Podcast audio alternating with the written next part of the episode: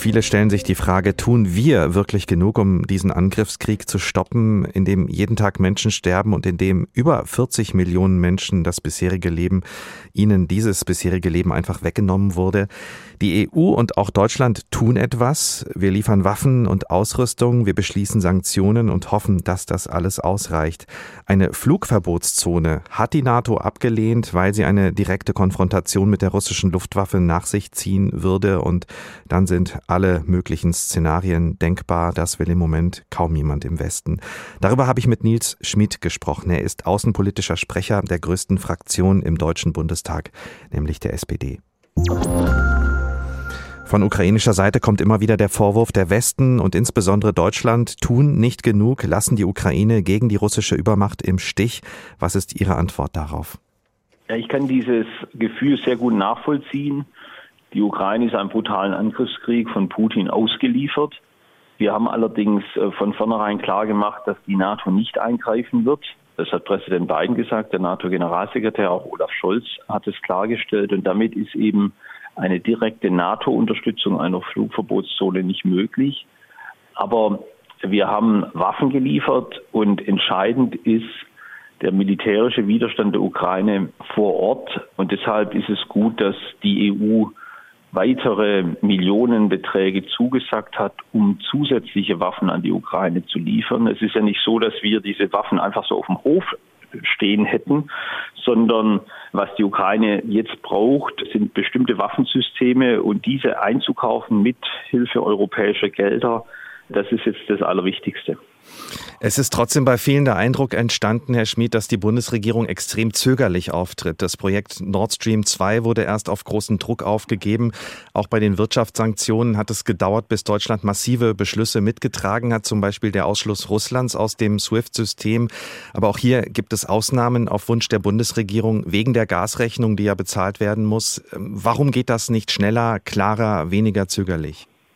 Nun, auch in solchen angespannten Situationen gilt es, kühlen Kopf zu bewahren und genau abzuwägen, wie wir den größten Schaden für Russland verursachen können, ohne die Durchhaltefähigkeit der Sanktionen auf unserer Seite in Frage zu stellen. Und deshalb waren diese sehr weitreichenden Sanktionen im Finanzwesen besonders wichtig, weil damit die russische Wirtschaft und äh, der russische Haushalt im Kern getroffen worden sind. Aber da sind wir Aber genau bei der Frage, wie weitreichend diese Sanktionen wirklich sind. Warum setzen wir unsere Waffe, die wir haben, eigentlich nicht mit aller Kraft ein? Das fragen sich im Moment viele. Wir sind die stärkste und wichtigste Wirtschaftsnation in Europa. Das ist unsere Waffe. Hier geht es ja möglicherweise um viel mehr als nur die Ukraine. Warum können wir die nicht einsetzen und sagen, Schluss mit Gas, Öl und Kohle ab morgen oder Ende des Monats und dann schnallen wir den Gürtel enger? Wer, wenn nicht wir in Europa? Warum fehlt Ihnen der politische Mut dazu? Ein sofortiger Stopp von Öl- und Gaslieferungen hätte sehr weitreichende Folgen für unsere Wirtschaft und das wäre für die Durchhaltefähigkeit der Sanktionen nicht besonders zuträglich, denn ich habe erhebliche Zweifel, dass wir, wenn einmal so ein Beschluss gefasst ist, ihn auch wirklich durchhalten können. Deshalb ist es wichtig, dass wir beschleunigt Kohle, Öl und Gasimporte von Russland abbauen. Aber sie von einem Tag auf den anderen auf Null zu fahren, ist einfach unrealistisch und würde übrigens an der Lage in der Ukraine auch nichts ändern. Denn wir haben schon jetzt massive Schäden für die Finanzen und für die Volkswirtschaft Russlands verursacht. Aber wenn Putin mit brutaler militärischer Gewalt vorgehen will, dann tut er das. Das heißt, wir brauchen eine Mischung aus militärischem Druck am Boden, ökonomischem Druck durch die Sanktionen, den haben wir, und diplomatische Bemühungen, doch noch zu einem Waffenstillstand zu kommen. Und deshalb ist die jetzige Mischung richtig. Das Einzige, was den Unterschied noch machen kann, sind zusätzliche Waffenlieferungen. Und die hat der Europäische Rat auf den Weg gebracht, aus meiner Sicht zu Recht. Und da sollten wir auch weiter daran festhalten, dass Waffenlieferungen an die Ukraine richtig sind. Die würden gleichzeitig aber auch diesen Krieg möglicherweise einfach in die Länge ziehen. Ja, aber das ist ja wohl dann auch klar. Wenn man Widerstand leistet, dann dauert der Krieg länger. Aber zu glauben, dass mit dem Öl- und Gasembargo der Krieg wie von Zauberhand verschwinden würde, das ist nun wirklich naiv. Russland hat genügend militärische Fähigkeiten vor Ort genügend Treibstoff und daran würde auch ein totales Öl- und Gasembargo nichts ändern. Deshalb warne ich auch vor Symboldebatten in dieser Frage. Ich finde die Frage nicht unbedingt naiv und der Gedanke, dass es Russland nicht noch viel mehr wehtun würde, wenn wir dieses Embargo tatsächlich praktisch selbst äh, beschließen, ist ja auch erstmal nur Spekulation, dass Russland dann einfach weitermachen würde wie bisher.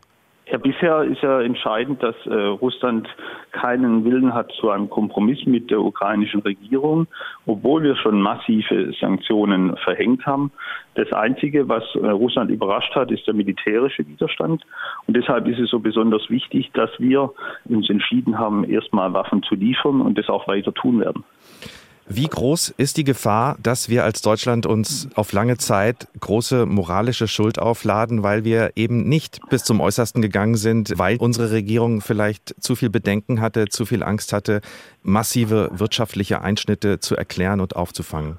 Ich glaube, man kann auch moralische Schuld auf sich laden, indem man unrealistische Versprechungen macht und Sanktionen beschließt, die nicht durchgehalten werden. Deshalb ist es wichtig, dass wir. Warum glauben Sie, dass wir diese Sanktionen nicht durchhalten könnten? Weil wir in hohem Maße zumindest kurzfristig von Öl- und Gasimporten aus Russland abhängig sind und deshalb es unrealistisch ist, dass wir sie von einem Tag auf den anderen total stoppen können. Ich glaube, was richtig ist, ist, dass wir beschleunigt die Öl- und Gasimporte reduzieren. Und genau das hat ja die Bundesregierung auch angefangen. Und das sollten wir jetzt schnell umsetzen. Ich glaube, dass das für die Verantwortung, die wir in diesem Krieg haben, der bessere Weg ist. Sie sind der außenpolitische Experte der SPD. Ich kann mir denken, dass Sie auch über wenig anderes im Moment nachdenken als über die Frage, was machen wir jetzt bloß? Wie stellen Sie sich denn die Beziehung mit diesem Russland vor, jetzt und vor allem auch nach diesem Krieg, wenn er hoffentlich bald endet? Na, diese Beziehungen sind auf Jahre hinaus schwerst beschädigt. Das heißt, wir werden in Zukunft keine Rückkehr zu Business as usual sehen. Insbesondere wirtschaftliche Beziehungen werden sehr stark begrenzt bleiben. Wichtig bleibt, und das sehen wir ja auch gerade während des Krieges, dass wir Gesprächskanäle nach Moskau offen halten, um zu versuchen, diplomatisch voranzukommen zu einem Waffenstillstand. Und auch später wird man mit Russland versuchen müssen zu reden. Allerdings verlässliche Absprachen mit Putin kann ich mir nur noch schwer vorstellen. Er hat das Vertrauen zerstört und deshalb wird es mehr denn je auf militärische Abschreckung durch die NATO ankommen.